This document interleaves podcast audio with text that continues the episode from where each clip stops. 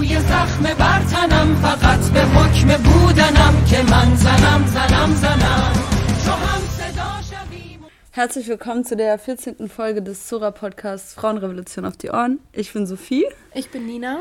und schön, dass ihr wieder da seid und uns bei dieser Folge zuhört aus unserer kleinen Sommerpause. Wir war, haben gedacht, wir überlegen uns ein bisschen, wie wir diesen Podcast noch anders gestalten können und werden ein kleines Format in jeder Folge einführen, das der dümmste Take des Monats heißt. Diesen Monat geht der dümmste Take des Monats an die liebe Alice Weidel. Ich weiß nicht, ob ihr es mitbekommen habt, aber sie hat gesagt, sie ist äh, nicht queer, sondern verheiratet mit einer Frau, die sie seit 20 Jahren kennt. Was denkst du dazu? Was hast du zu dem Take zu sagen? Also die LGBTI-Feindlichkeit der AfD hat sich ja schon in den letzten Monaten ja sehr gezeigt. Also vor allem auch im Zusammenhang mit den CSDs hat die AfD viel gegen die angebliche Gender-Agenda und die LGBTI-Agenda ja gehatet, kann man eigentlich sagen. Also sie hatten Plakate dagegen und haben sich auch immer öffentlich dazu geäußert, dass sie LGBTI-Sein nicht unterstützen. Auch das generelle Frauenbild der AfD ist keins, wo man eigentlich davon ausgehen würde, dass die AfD eine Frau an die Spitze ihrer Partei stellt. Gleichzeitig sieht man aber auch, dass es viele rechte Parteien gibt, wie ja auch in Italien mit Meloni als ja, in der Führung der Partei, dass viele rechte Parteien damit beginnen, starke Frauen an die Führung bringen zu wollen oder an die Spitze bringen zu wollen. Dass mit Alice Weidel eine lesbische Frau in der Führung der AfD steckt, ist natürlich ein innerer Widerspruch, mit dem sie hin und wieder konfrontiert wird. In dem ARD-Sommerinterview wurde sie ja jetzt gefragt, wie sie das denn vereinbaren kann mit der Queerfeindlichkeit ihrer Partei und selber queer zu sein. Daraufhin hat sie dann halt gesagt, dass sie ja gar nicht queer ist, sondern einfach nur mit einer Frau verheiratet ist, die sie seit 20 Jahren kennt. Ob sie sich jetzt als queer, LGBTI, lesbisch, was weiß ich, identifiziert, ist, denke ich, dann auch weniger relevant. Aber ja, dieser Widerspruch, beziehungsweise eher ihre Reaktion auf diesen Widerspruch ist doch, naja, ich denke, ähm, ja, dabei kann man es belassen. Ja, voll. Wir haben ja auch gesehen, Twitter danach ist explodiert. Es gab sehr wilde Antworten auch darauf. Genau, wenn ihr auch ganz wilde Takes oder dumme Takes hört, dann schreibt uns gerne auf Instagram. Dann werden wir die in den Podcast einbauen. Also genau, tippt uns da gerne was. Wir schließen jetzt die Kategorie und freuen uns auf den nächsten Monat und auf den nächsten dummen Take. Wir nehmen diese Folge heute aber äh, nicht nur auf, um irgendwie über dumme Takes zu sprechen, sondern es gibt ein sehr ernstes und ein sehr wichtiges Thema, über was wir heute sprechen wollen. Genau, die meisten werden es ja wahrscheinlich mitbekommen haben. Am 16. September jährt sich der Tag der Ermordung von Gina Amini im Iran. Wir wollen heute darüber sprechen, was eigentlich genau zwischen dem 13. und dem 16. September passiert ist. Wir haben ja auch im letzten Jahr kurz nach der Ermordung von Gina Mini eine Podcast-Folge gemacht. Also wenn ihr da noch nicht super viel drüber wisst, dann hört euch gerne diese Folge einmal an. Genau, ansonsten wollen wir einmal, wie gesagt, über die ein bisschen genaueren Umstände von ihrem Tod sprechen und ansonsten uns vor allem anschauen, was ist seitdem im Iran passiert. Also wir wollen uns einmal das letzte Jahr angucken, Revue passieren lassen, wie hat die Sittenpolizei reagiert, was ist damit passiert, wie hat das Mullah-Regime auf die Aufstände reagiert, wie kam es dazu, dass die Aufstände sich von ja, reinen Aufständen zu einer Revolution, von der wir sprechen, entwickelt haben und aber auch vor allem auf die aktuelle Situation eingehen. Am Ende wollen wir so ein bisschen schließen mit Perspektiven, die es für die nächste Zeit für den Iran gibt, aber natürlich auch Möglichkeiten, von hier aus etwas zu tun. Also der Punkt internationale Solidarität, von dem wir immer sprechen, auch dieser, diese Phrase von der Hauptfeind steht im eigenen Land, auch hier aktueller denn je. Genau, das wollen wir alles ein bisschen einordnen. Ja, genau, vielleicht fangen wir dann direkt an. Eigentlich ging alles schon am 13. September los. An dem Tag hat Gina Mini ihren Bruder in Teheran besucht. Dort wurde sie gewaltsam festgenommen von der sogenannten Sittenpolizei, die im Iran also dafür zuständig ist, sozusagen eben zu gucken, dass Frauen ihr Kopftuch richtig tragen, dass auch die Regeln des islamischen Mullah-Regimes eingehalten werden. Genau, sie wurde verhaftet, genau, und ähm, ist während dieser Verhaftung dann gestorben, beziehungsweise erstmal ins Koma gefallen. Wir sprechen ja am 16. September von dem Todestag. Was ist denn da genau passiert? Genau, also vielleicht noch mal vorher kurz zu der Verhaftung. Sie stammt ja eigentlich aus einem aus dem kurdischen Teil und war eben an dem Tag in Teheran, um ihren Bruder zu besuchen, hat dabei angeblich ihr Kopftuch nicht angemessen getragen, hatte eine zu enge Jeans an. Das war also der Grund für die Verhaftung. Der Bruder berichtet auch und andere Zeugen auch von einer sehr gewaltsamen Verhaftung. Genau, wie gesagt, sie ist dann ins Koma gefallen und dann am 16. September 2022 an ihren Verletzungen gestorben. An dem Tag wurde dann die Familie darüber informiert, dass sie an ihren Verletzungen gestorben ist. Die iranischen Behörden leugnen, dass die Verhaftung irgendwie gewaltsam war. Als Todesursache nennen sie einen plötzlich aufgetretenen Herzfehler. Es gab danach auch Gutachten von verschiedenen Ärztinnen, die bezeugen, dass keinen Herzfehler gegeben hat. Also vielleicht sollte man dazu sagen, also sie wurde, als sie sehr klein war, einmal am Herzen operiert, aber ihre gesamte Familie gibt an, dass sie seitdem oder seit dieser Operation und auch seit der Genesung nie wieder irgendwelche Probleme damit hatte. Was die Sittenpolizei und was auch das Mullah-Regime und der iranische Staat überhaupt nicht angibt oder nicht veröffentlichen wollte, waren CT-Bilder vom Kopf, ähm, die gemacht wurden, wo man eindeutig sieht, dass es schwere Blutungen gab und auch am restlichen Körper hatte sie schwere innere Blutungen. Und die Ärztinnen sind sich da sehr, sehr einig, dass ein Herzfehler nicht die Todesursache gewesen sein kann, sondern dass die Verletzung, die sie durch diese Festnahme und wahrscheinlich auch durch die restliche Zeit im Krankenhaus erfahren hat, dass die letztlich dann für den äh, Tod verantwortlich sind. Ja, soweit genau vielleicht zu dem konkreten Auslöser. Was dann passiert ist, hat ganz schnell auch so die Medien bei Storm sozusagen erobert, äh, auch international. Haben wir gesehen, wie massenhaft Leute auf die Straße gegangen sind vor allem aus ihrer Heimatstadt Zakis heraus hat sich, die, hat sich der Protest ganz schnell auf den kompletten Iran und auch den kurdischen Teil äh, ausgebreitet. Wir haben junge Frauen gesehen, die ihr Kopftuch von ihrem Kopf reißen aus Protest, die ihre Haare abschneiden und eben massenhaft auf die Straßen geströmt haben. Da es gibt es sind ganz schnell verschiedene Videos viral gegangen. Ihr könnt, könnt euch bestimmt alle auch daran erinnern, eben wie Frauen ihr Kopftuch auch ins Feuer werfen und sehr, sehr symbolischen Protest auch gemacht haben.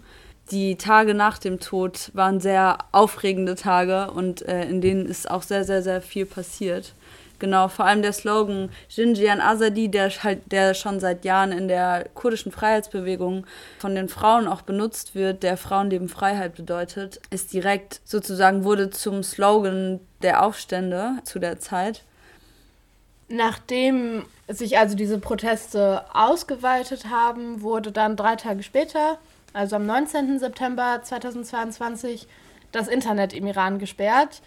Also das heißt, dass wenig Videos von den Protesten überhaupt nach außen kamen und man innerhalb des Landes auch wenig Informationen über die Situation dort bekommen konnte und natürlich auch als Einschüchterung. Also wir haben das ja schon mehrfach auch erlebt, zuletzt in Frankreich nach dem Polizeimord an Nile, einem Jugendlichen, dass versucht wurde, das Internet zu sperren, bestimmte, vor allem soziale Medien zu sperren, damit sich eben Proteste nicht übers Internet organisieren lassen. Es gab ja auch dann noch ganz viele Versuche von anderen Teilen der Welt über VPN und ich weiß nicht was, den Leuten im Iran zu ermöglichen, auch in die sozialen Medien und überhaupt ins Internet zu gehen.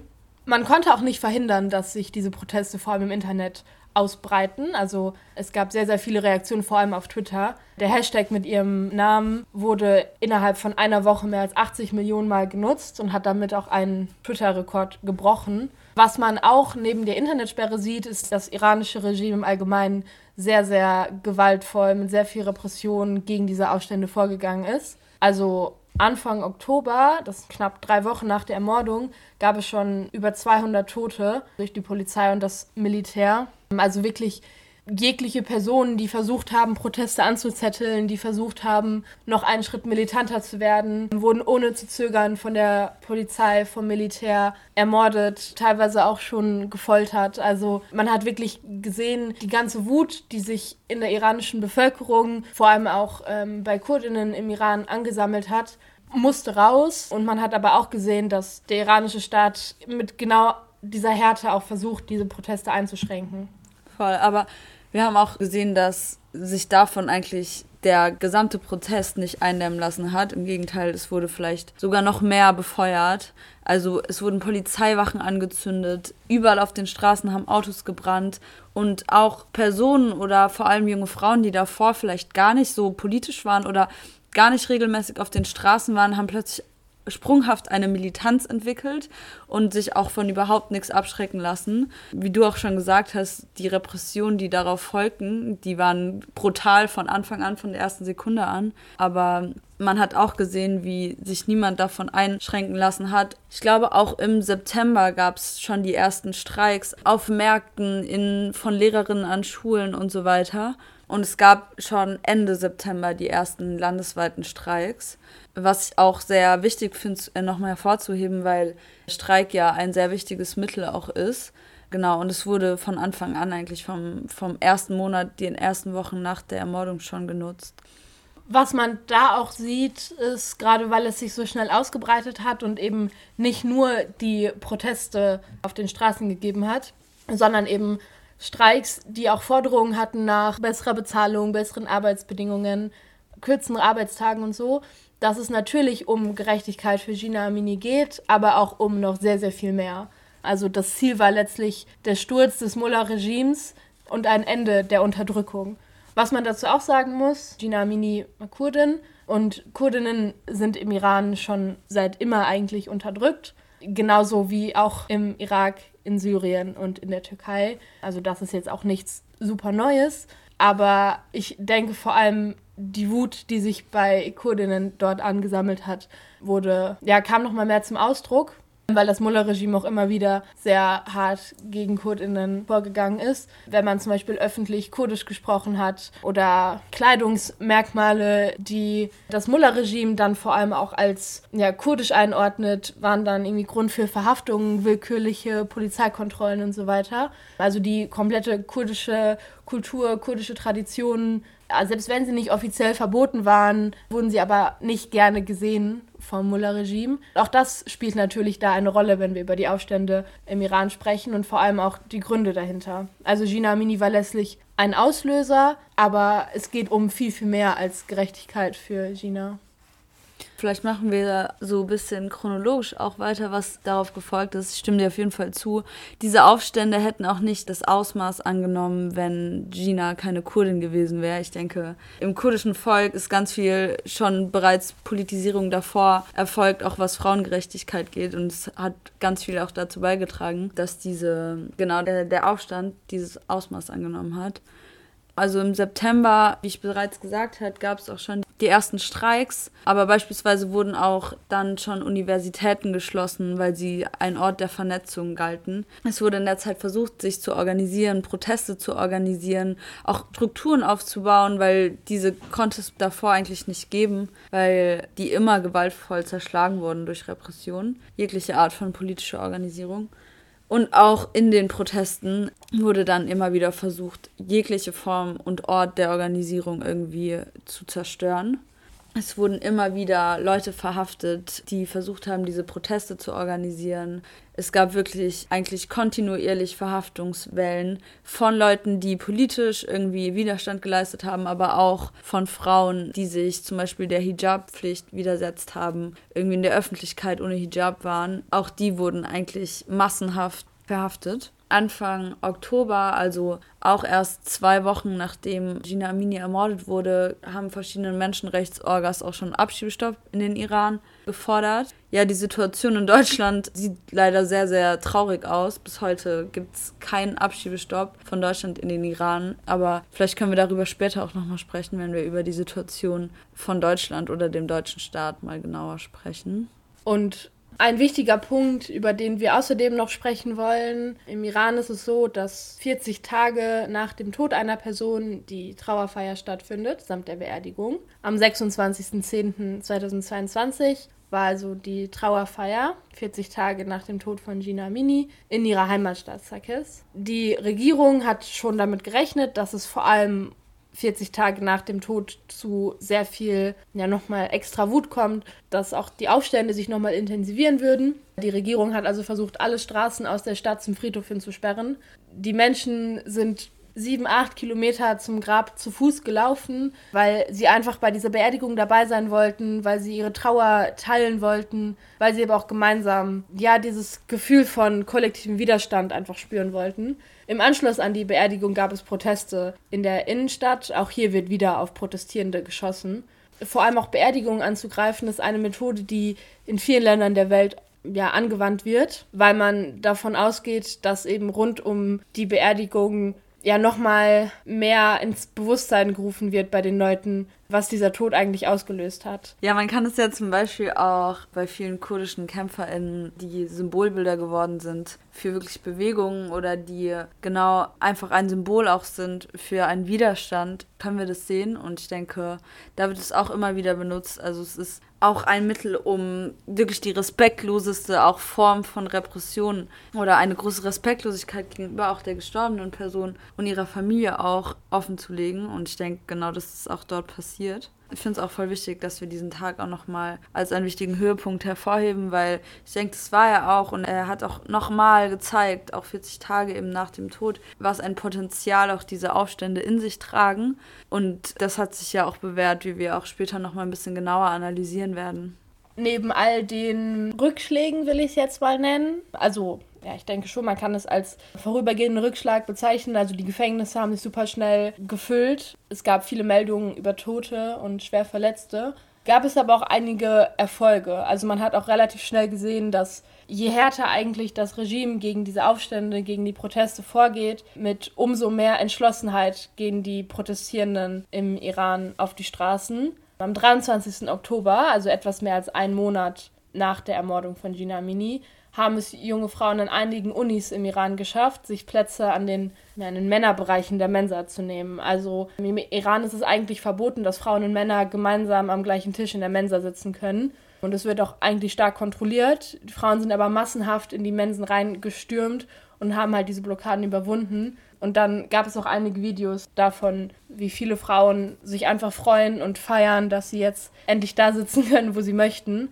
Und auch das öffentliche Leben konnte in einigen Teilen ohne Kopftuch geschehen. Also auch das ist ein Erfolg für die Frauen da, dass sie sich quasi ihre Straßen, ihre Plätze erkämpft haben, an denen sie sich kleiden können, wie sie möchten. Also ich finde auch das ist wichtig, wenn wir darüber sprechen, weil an sich ist das Vorgehen des iranischen Regimes halt sehr, sehr krass und ja, ich denke, umso wichtiger ist es, dass wir uns da auch daran erinnern, dass es auch Erfolge gab.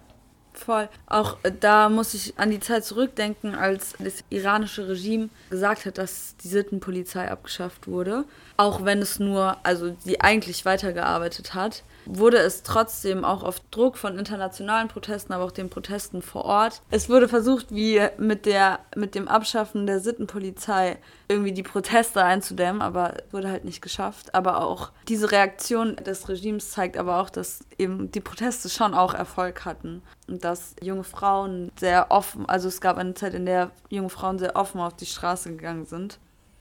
Ja, nachdem dann quasi das Absetzen der Sittenpolizei nicht den gewünschten Erfolg gebracht hat, gab es Ende Oktober, also fünf, sechs Wochen nach der Ermordung von Gina Amini, mehr als 1000 Menschen, denen die Todesstrafe gedroht hat. Also wie gesagt, in den Gefängnissen waren sehr, sehr schnell mehrere tausend Menschen und den meisten von ihnen hat halt die Todesstrafe gedroht. Mittlerweile wurden auch schon sehr viele Menschen hingerichtet, teilweise auch öffentlich.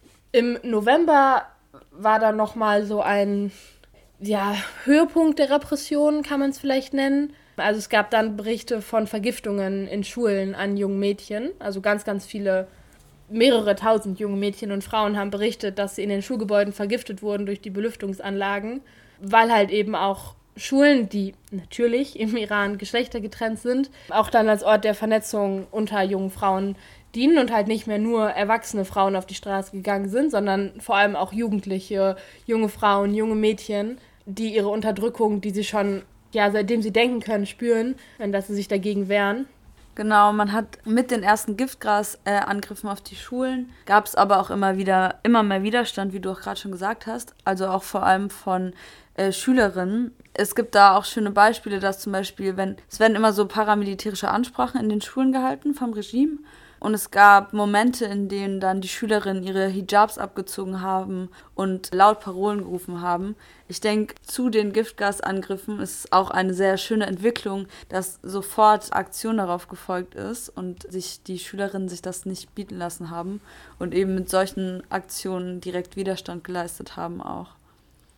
Was ich auch sehr, sehr schön fand zu sehen, oder auch zu hören. Also die meisten von euch sind wahrscheinlich ein bisschen mit der Situation in Afghanistan vertraut.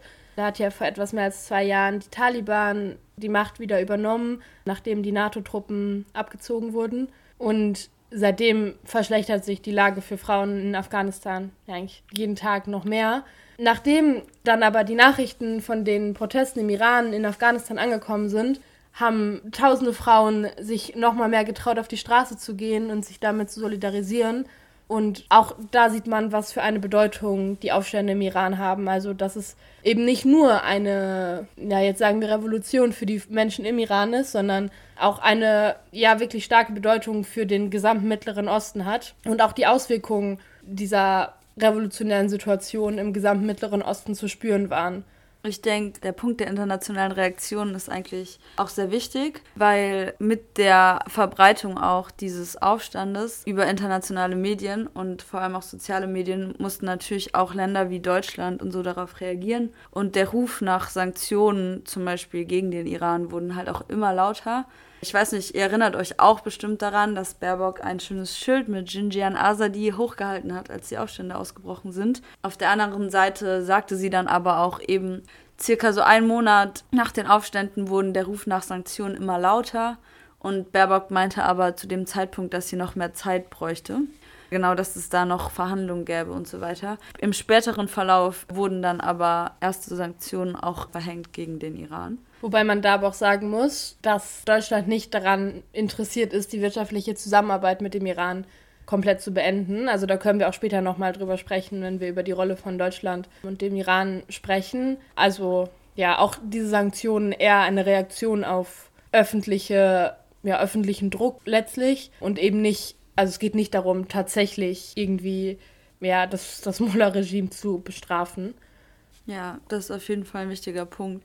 Jetzt haben wir so ein bisschen die ersten Wochen, die ersten Reaktionen auf die Ermordung von Gina Amini versucht ein bisschen zu erläutern. Es war auch eine Zeit, in der unendlich viel passiert ist. Also wir könnten hier eine 5-Stunden-Podcast-Folge darüber, allein über diese ersten Wochen aufnehmen. Aber was wir heute versuchen wollen, ist so ein bisschen das größere Bild auch zu sehen. Was wir sehen können, ist, dass sich eben dann auch die Proteste von jungen Frauen ausgeweitet haben auf eigentlich die komplette Bevölkerung, dass sich auch die Männer angeschlossen haben und dass zum Beispiel auch LGBTI-Plus-Kämpfe immer größer wurden in dieser Zeit und dass es verschiedene Streiks gab, auch in den Monaten danach. Der nächste sehr wichtige Punkt sind die Hinrichtungen, über die wir sprechen müssen. Die erste Hinrichtung erfolgte am 8. Dezember letzten Jahres. Da wurde ein 23-jähriger Mann hingerichtet, der eine Straße blockiert hat und einen Polizisten angegriffen haben soll, so der Vorwurf. Am 12. Dezember, also vier Tage später, gab es dann die erste öffentliche Hinrichtung im Iran. Ich kann es mir eigentlich nur vorstellen, dass sie, nachdem sie halt diese tausenden Todesstrafen angedroht haben, sie dann ja erstmal zwei Monate lang noch vielleicht gewartet haben, um abzuwarten, was quasi passiert, also eine Todesstrafe zu verhängen. Es kommt im Iran immer wieder vor, aber in den meisten Ländern der Welt geht ja die Todesstrafe so als sehr, eigentlich als das höchste Mittel der Repression, wenn es um Haftstrafen geht oder auch um Urteile geht. Nachdem die Proteste aber sich nicht haben bändigen lassen, nachdem die Wut eigentlich immer größer wurde, mit der die Menschen auf die Straßen gegangen sind, gab es dann, wie gesagt, am 12. Dezember, also vier Tage später, die erste öffentliche Hinrichtung im Iran. Kurze Spoiler vielleicht, auch davon haben sich die Menschen nicht aufhalten lassen. Also ich denke, man muss sich auch einfach veranschaulichen. Also wir sind jetzt im Dezember drei Monate nach der Ermordung von Gina Amini, die Menschen, die jetzt noch auf den Straßen sind, und es sind Hunderttausende, wenn nicht Millionen Menschen, die jetzt immer noch jeden Tag auf die Straße gehen, sie haben nichts mehr zu verlieren. Sie wissen, was ihnen droht und sie wissen aber auch, dass es eigentlich nur schlimmer wird, wenn sie jetzt aufgeben. Und diese Hoffnung und diese Zuversicht, die sie trotzdem noch haben, sicherlich auch getragen durch die Erfolge, die hin und wieder erzielt wurden, aber auch ja diesen Kampfgeist, der diese Dynamik, die einfach entstanden ist, führt halt dazu, dass sie sich auch durch Todesstrafen und öffentliche Hinrichtungen nicht zurückhalten lassen, sondern dass sie umso entschlossen auf die Straße gehen. Ja, ich denke, voll wichtig ist auch zu sehen, dass neben Hinrichtungen, dass es auch viele politische Gefangene gab. Also im Februar gab es ungefähr 20.000 politische Gefangene im Iran, darunter auch sehr bekannte Personen. Also es wurden Musiker verhaftet, Rapper verhaftet, die sehr bekannt war, später auch hingerichtet. Verschiedene SportlerInnen wurden verhaftet, auch zum Beispiel eine Kletterin, die beim internationalen Wettkampf kein Kopftuch getragen hat. Also auch unter diesen Gefangenen kann man wirklich auch Personen des öffentlichen Lebens zählen, die, die immer, immer wieder verhaftet wurden. Gerade bei den Personen gab es dann auch international ein, immer wieder einen sehr großen Aufschrei, gerade wenn es eben Leute auch waren, die davor schon in der Öffentlichkeit standen. Da könnt ihr zum Beispiel auch, Zura Deutschland hat auch so eine Instagram-Reihe dazu gemacht über politisch gefangene Frauen. Vielleicht könnt ihr da auch nochmal vorbeischauen, wenn ihr nochmal so ein paar Namen und die Geschichten dahinter sehen wollt. Ich denke, es ist auch sehr schön, sich das mal anzuschauen.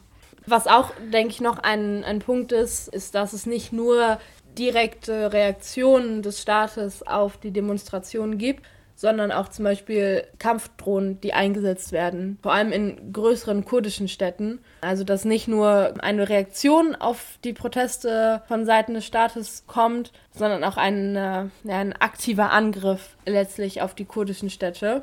Ja, ich denke, da wissen sie einfach auch ganz klar, wo auch das Herz dieser Revolution schlägt und wollten da angreifen.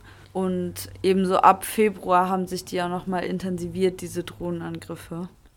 Die Schulen bleiben weiterhin ein wichtiger Ort, wo auch der Staat merkt, naja, guck mal, hier ist irgendwie Potenzial für ja, mehr Dynamik, auch mehr Wut, die sich anstaut. Ende Februar gibt es erneut Nachrichten über massive Giftgasanschläge auf Mädchenschulen. Im April dann mit dem neuen Schuljahresbeginn erneute Angriffe auf Mädchenschulen. Über 450 Angriffe in 139 Städten werden von November 2022 bis April 2023 gezählt. Also sind knapp fünf Monate, in denen es über 450 Angriffe gibt.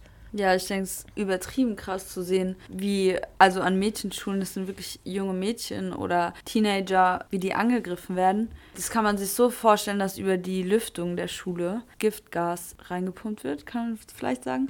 So wurden ganz viele Mädchen verletzt auch. Soweit ich weiß, sind auch einige dabei gestorben. Also es ist wirklich sehr krass zu sehen, mit welch, welch einer Härte das Regime vor allem junge Mädchen auch angreift seitdem gibt es halt immer und immer wieder Berichte von prominenten ja, Aktivistinnen, die verhaftet werden. Nachdem wir uns also jetzt das vergangene Jahr einmal angeschaut haben und gesehen haben, was passiert ist, wollen wir jetzt ein bisschen über die aktuelle Situation sprechen. Genau. Wir sehen seit einem Monat ungefähr, dass immer wieder Menschen verhaftet werden, auch massenhaft verhaftet werden, eben weil der Todestag sich jetzt zum ersten Mal jährt. Auch das eben ein Anlass nochmal ist, die Aufstände zu intensivieren und nochmal einen Schritt nach vorne zu gehen. Ja, man kann zum Beispiel auch sehen, dass Leute immer wieder oder gerade in den letzten Tagen jeden Tag zu einem Verhör geholt werden, weil sie wirklich rausfinden wollen, was, was passiert, was geht ab, was wird geplant. So wurde zum Beispiel auch der Onkel von Gina Amini auch festgenommen und ist seitdem verschwunden. Also niemand hat irgendwas von ihm gehört. Er wurde auch sehr gewaltsam in seiner Wohnung festgenommen.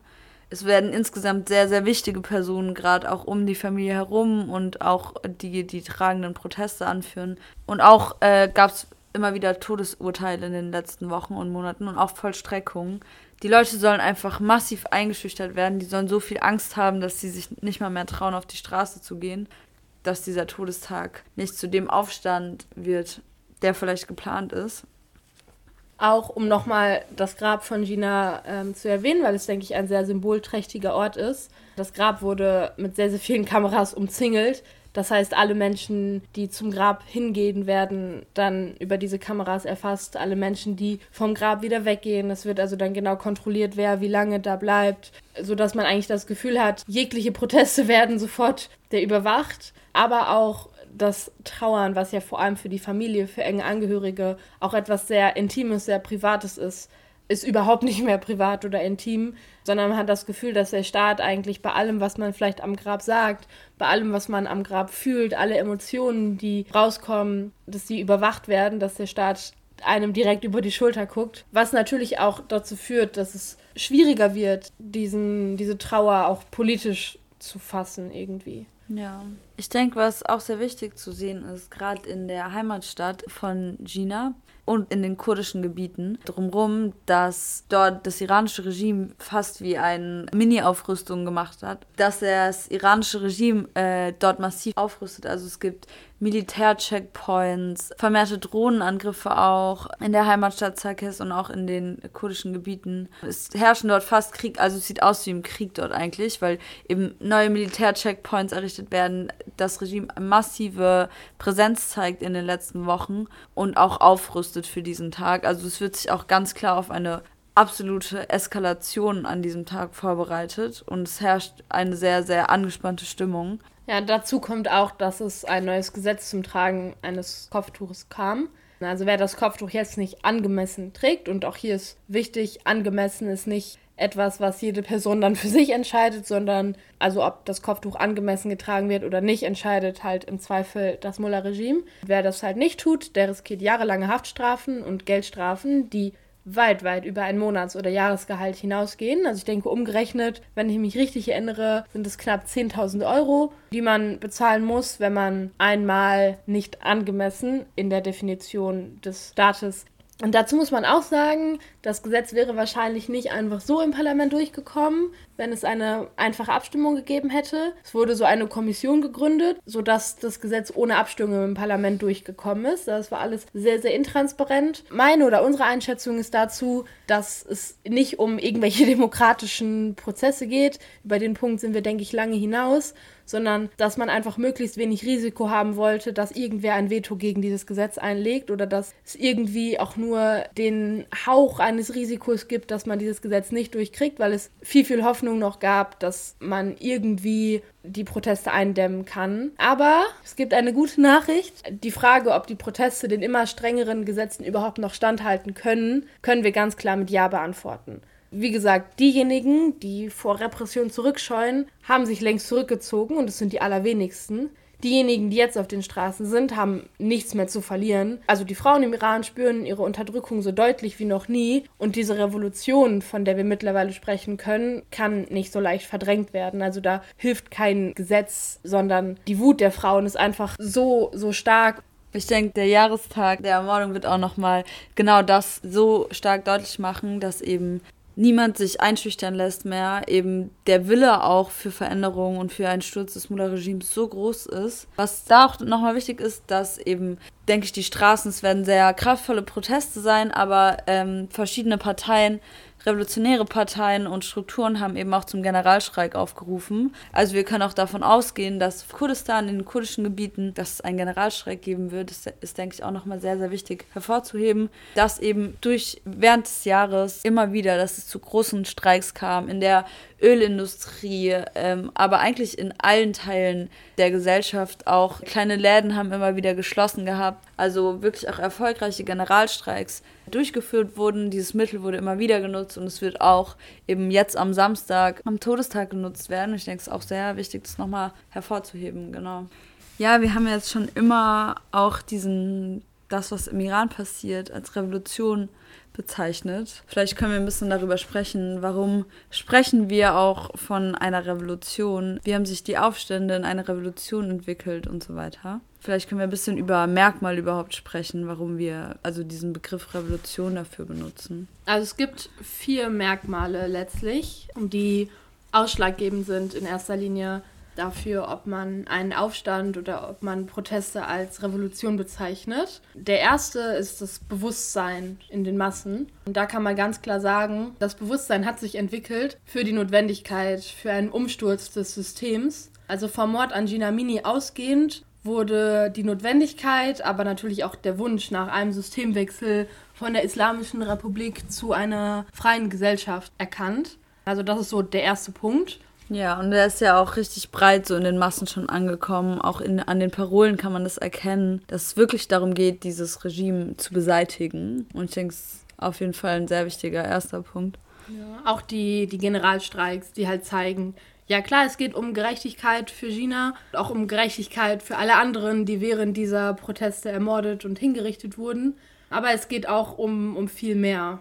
Also wenn Frauen ihre Kopftücher auf öffentlicher Straße abnehmen und anzünden, dann zeigt das, dass sie nicht nur Gerechtigkeit für Gina und alle anderen Frauen wollen, sondern dass sie ihr Kopftuch gar nicht mehr tragen wollen und dass sie ein Ende oder für ein Ende der Kopftuchpflicht auch kämpfen. Genau. Der zweite Punkt ist die Radikalisierung der Methoden, so würde ich es vielleicht bezeichnen. Also am Anfang gab es in Anführungszeichen nur Demonstrationen, ähm, natürlich auch ganz anders, als wir sie in Deutschland kennen. Also wann hat das letzte Mal in Deutschland eine Polizeiwache gebrannt? Aber genau, also natürlich waren sie von Anfang an sehr militant. Also mit ja offenen Feuern auf der Straße, Autos, die angezündet wurden. Aber es geht eben über Straßenproteste, Straßenblockaden hinaus. Es gibt besondere Aktionen in der Schule, Generalstreiks, überall im Land streiken ArbeiterInnen. Also auch das ist ein Punkt, wo man sagen kann, okay, es ist eben nicht nur ein reiner Aufstand, sondern es geht darüber hinaus.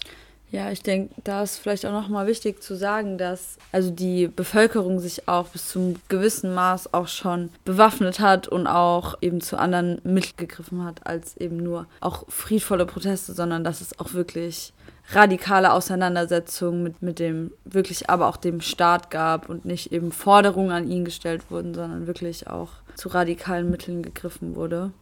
Also die Bewaffnung, die du jetzt angeschnitten hast, gestaltet sich natürlich schwierig, weil es gibt eigentlich jeden Tag irgendwelche Razzien, Hausdurchsuchungen und jeden Tag geht das Militär in irgendwelche Wohnungen und durchsucht sie nach Waffen. Natürlich ist es schwierig, sich jetzt gerade zu bewaffnen, weil es auch die Frage, woher sollen diese Waffen kommen. Aber da, wo Waffen sind, werden sie auch eingesetzt. Viel wichtiger ist aber, dass massenhaft die Bereitschaft dafür schon da ist, diese Waffen auch gegen das Regime zu nutzen, wenn sie da sind. Also die meisten Waffen, die man, die es jetzt dort gibt, die eingesetzt wurden, sind halt durch irgendwelche Wege illegal besorgte Waffen oder halt, wenn Militär getötet wurde, dass man sich dann von den Soldaten die Waffen genommen hat. Aber genau für dieses zweite Merkmal, dass die Methoden radikaler wurden oder werden, ist halt die Bereitschaft vor allem wichtig, wenn es Waffen gibt, diese auch gegen das Regime einzusetzen. Der, der dritte äh, wichtige Punkt oder der, das dritte Merkmal ist, dass es klassenübergreifend, noch geschlechterübergreifend geworden ist. Also, dass Männer auch für die Rechte von Frauen auf die Straßen gehen, dass es wirklich auch die breite Gesellschaft auf die Straße gegangen ist äh, für alle Themen, für die Befreiung der Frauen, aber auch für alle anderen Formen der Repression sich wirklich vereint hat, auch zum ersten Mal vereint hat. Es gab, also der Iran ist ein Land der Aufstände eigentlich in den letzten Jahren, gab es immer wieder Aufstände mit verschiedenen Themenschwerpunkten die häufig auch sehr aneinander vorbeigegangen sind. Es gibt verschiedene Minderheiten im Iran, die sich auch zum ersten Mal wirklich vereint haben in dieser Revolution, die gemeinsam für eben den Sturz des Regimes auf die Straße gehen. Und ich denke, das ist sehr, sehr wichtig, auch dass es eben klassenübergreifend, aber auch die verschiedenen ethnischen Minderheiten sich vereint haben, die verschiedenen Völker, die auch im Iran leben, sich vereint haben, um gemeinsam eben auf die Straße zu gehen, um gemeinsam das Regime zu stürzen kommen wir dann zum vierten Merkmal, woran wir erkennen, dass es sich um eine Revolution handelt.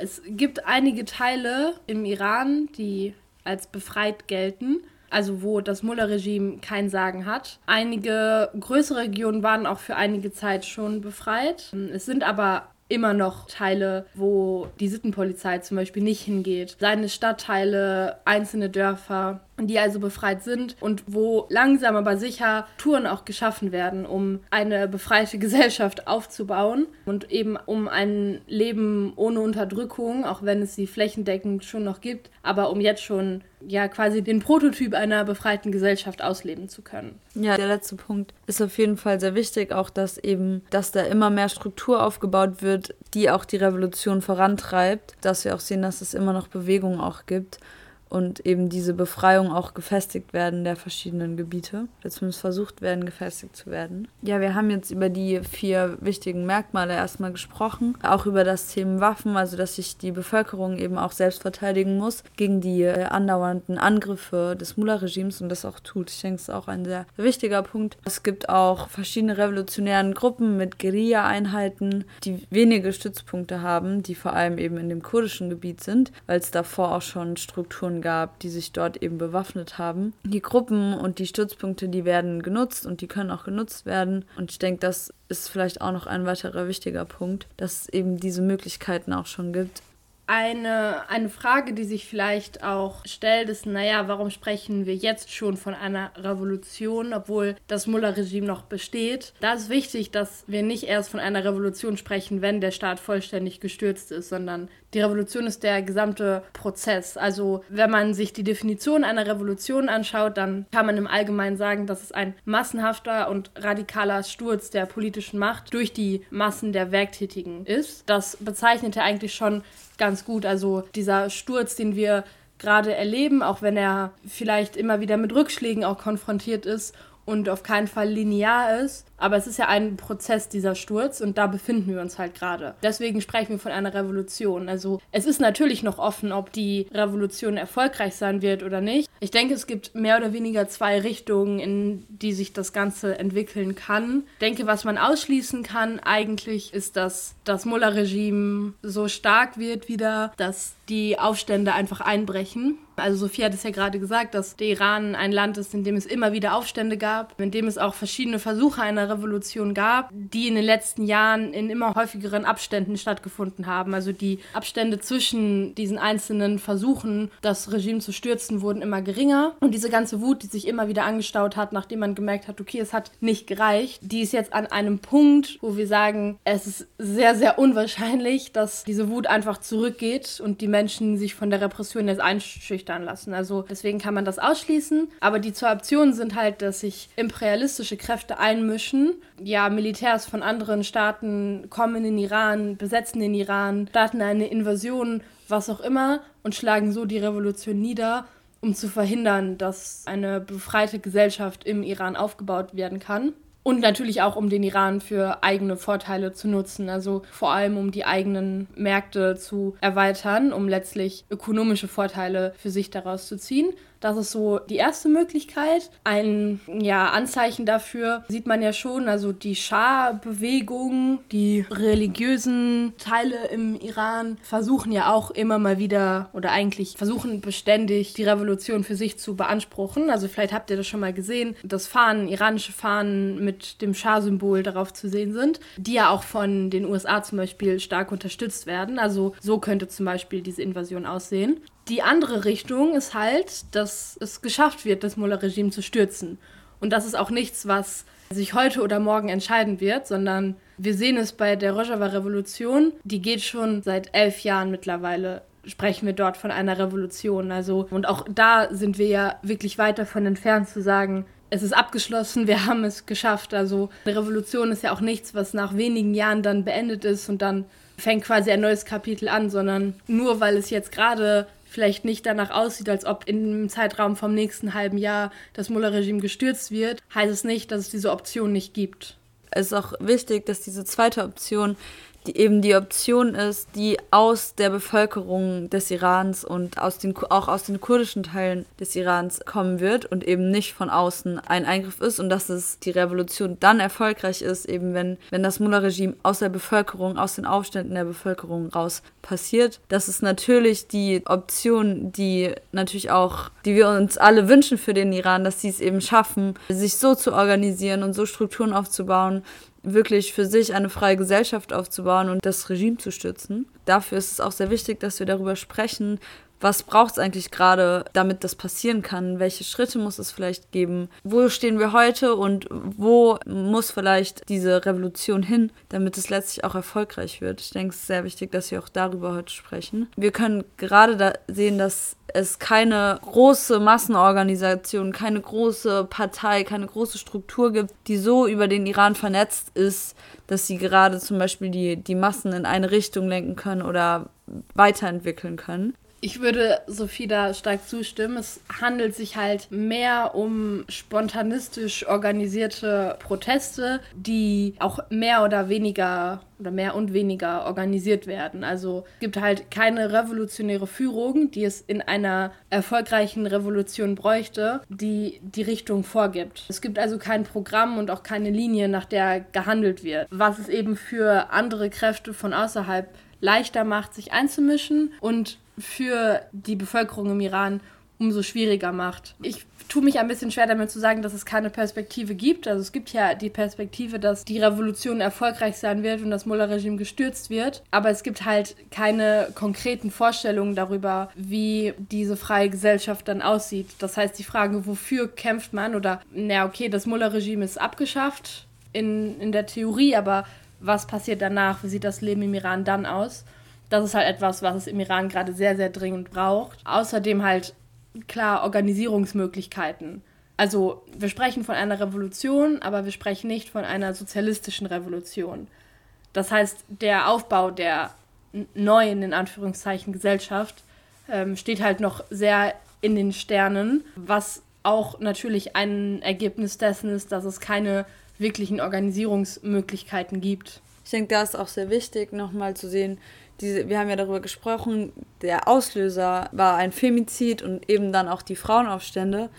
Und ich, es ist sehr wichtig auch, dass sich die Frauen organisieren, also dass die Frauen sich in eigenen Strukturen organisieren, dass es ein, eine Revolution ist, die gesamtgesellschaftlich passiert, das heißt Männer auch mit Frauen auf die Straße gehen und so weiter, aber es ist auch sehr wichtig, dass eben insgesamt Organisierungsmöglichkeiten geschaffen werden, aber auch autonome Frauenorganisierung stattfindet die auch ein Programm entwickelt für die Befreiung der Frau. Wir haben schon eine Folge auch über Frauenrevolution gemacht, dass es eben auch für den Iran ein konkretes Programm gibt, eine konkrete Linie gibt, wie die Frauen befreit werden können und eben dann in der in Organisierung das auch umgesetzt werden kann. Das ist auch wichtig, dass sich die Frauen bewaffnen, wie es am Beispiel von Kurdistan zum Beispiel passiert ist, also dass es Guerilla-Einheiten gibt, die in verschiedenen Teilen des Landes eingesetzt werden können, vor allem auch in den Städten eingesetzt werden können, dass es Frauengerichte gibt, die eine praktische Antwort auf patriarchale Gewalt liefern und so weiter. Also auch da ist das ist eigentlich das große Stichwort Organisierung, Organisation, was gerade noch ein Bedürfnis auch ist in, im Iran, worauf aber auch hingearbeitet wird.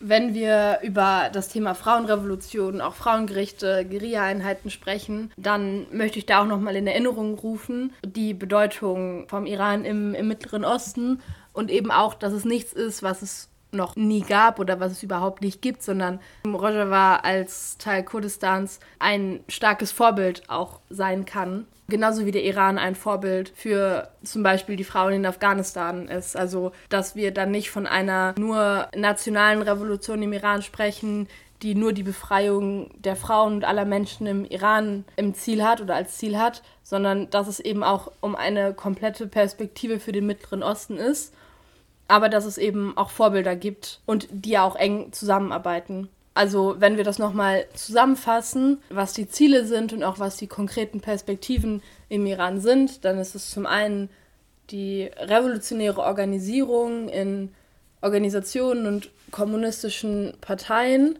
und eben die Möglichkeit zu schaffen, die Revolution auch aktiver zu organisieren, auch Mittel schaffen, langfristig gegen das Mullah-Regime anzukämpfen und ankämpfen zu können auch die bereits erkämpften Gebiete zu sichern und auch neue Gebiete zu erobern. Eine Organisation kann dann auch zum Beispiel die Repressionen auffangen, weil die Repressionen treffen einzelne Menschen, im Iran halt massenhaft einzelne Menschen, aber eine Organisation kann noch mal viel kollektiver und geballter auch gegen diese Repression ankämpfen. Das sind so die, die wichtigsten Dinge, die es im Iran braucht, wie es weitergehen kann, wie vor allem die Revolution auch erfolgreich sein kann. Nicht nur im Iran stehen die Leute ja auf der Straße auch zu dem Thema und auch massenhaft.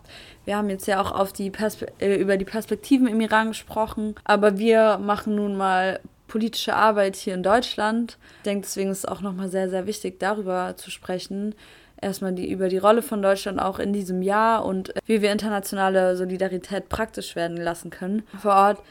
Wir können nämlich sehen, dass wir wenn es um den Iran geht, uns auf den deutschen Staat nicht verlassen können und auch der deutsche Staat überhaupt nicht die Möglichkeiten auch hat, eben irgendwie die Bevölkerung vor Ort zu unterstützen und auch kein Interesse daran hat. Deswegen können wir Appelle an die Regierung, an die deutsche Regierung, aber auch an andere europäische Länder, können wir knicken, sage ich jetzt mal, ganz salopp. Das bringt die, die Revolution im Iran nicht weiter. Es wird den Menschen vor Ort die Situation nicht erleichtern. Wir sehen auch, wie zum Beispiel deutsche Kapitalisten und das deutsche Kapital eben auch daran profitieren, welche Politik das Mullah-Regime macht. Das sehen wir zum Beispiel an Bosch, die Kameras, Überwachungskameras an den Iran liefern, an das iranische Regime liefern. Und ja, da sehen wir zum Beispiel auch, dass Deutschland wirtschaftliche Interessen dort äh, hat.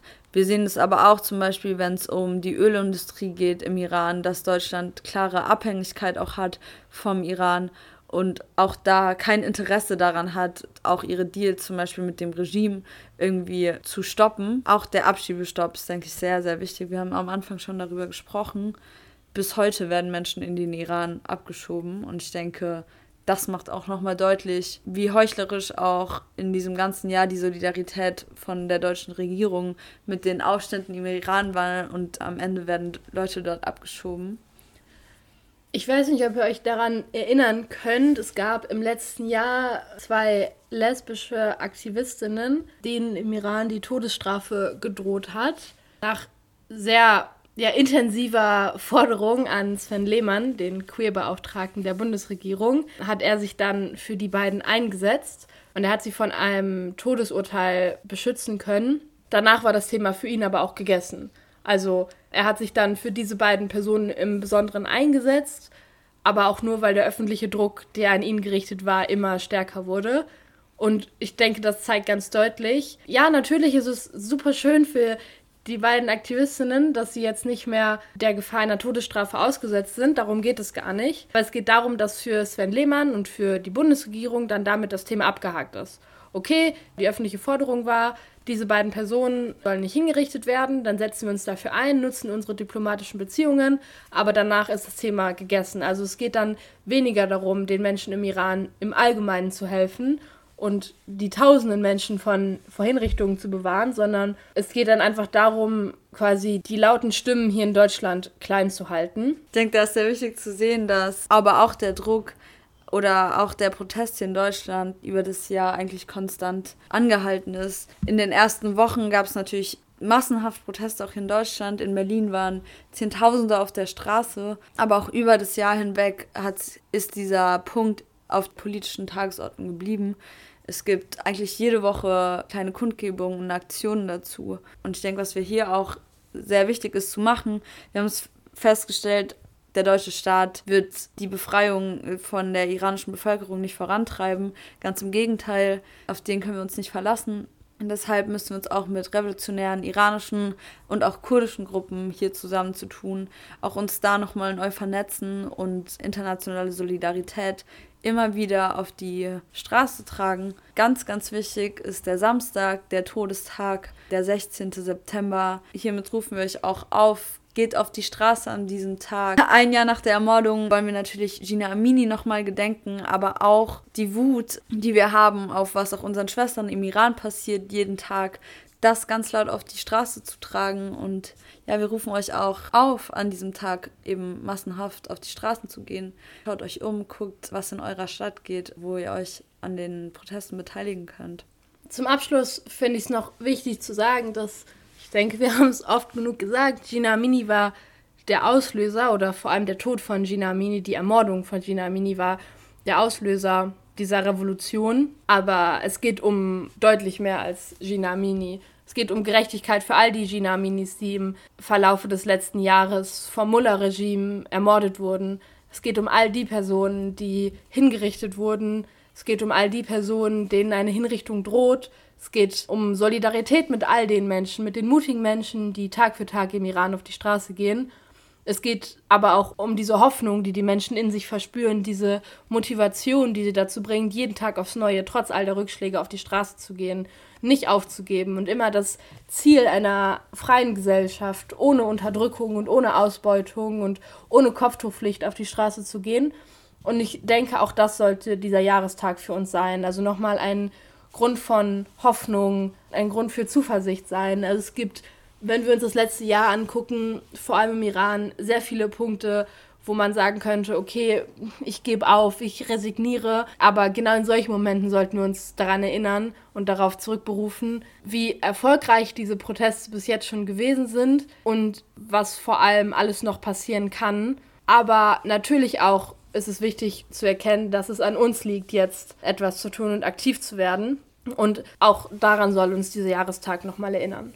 Ja, vielen Dank, dass ihr euch diese Folge angehört habt. Wie Nina es schon gesagt hat, der Todestag von Gina Mini ist ein sehr, sehr wichtiger Tag für uns.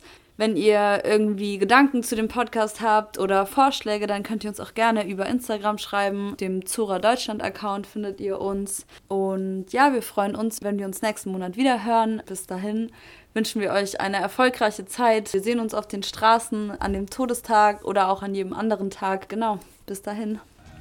جهان دیگری بسازیم از برابری به همدلی و خواهری. جهان شاد و بهتر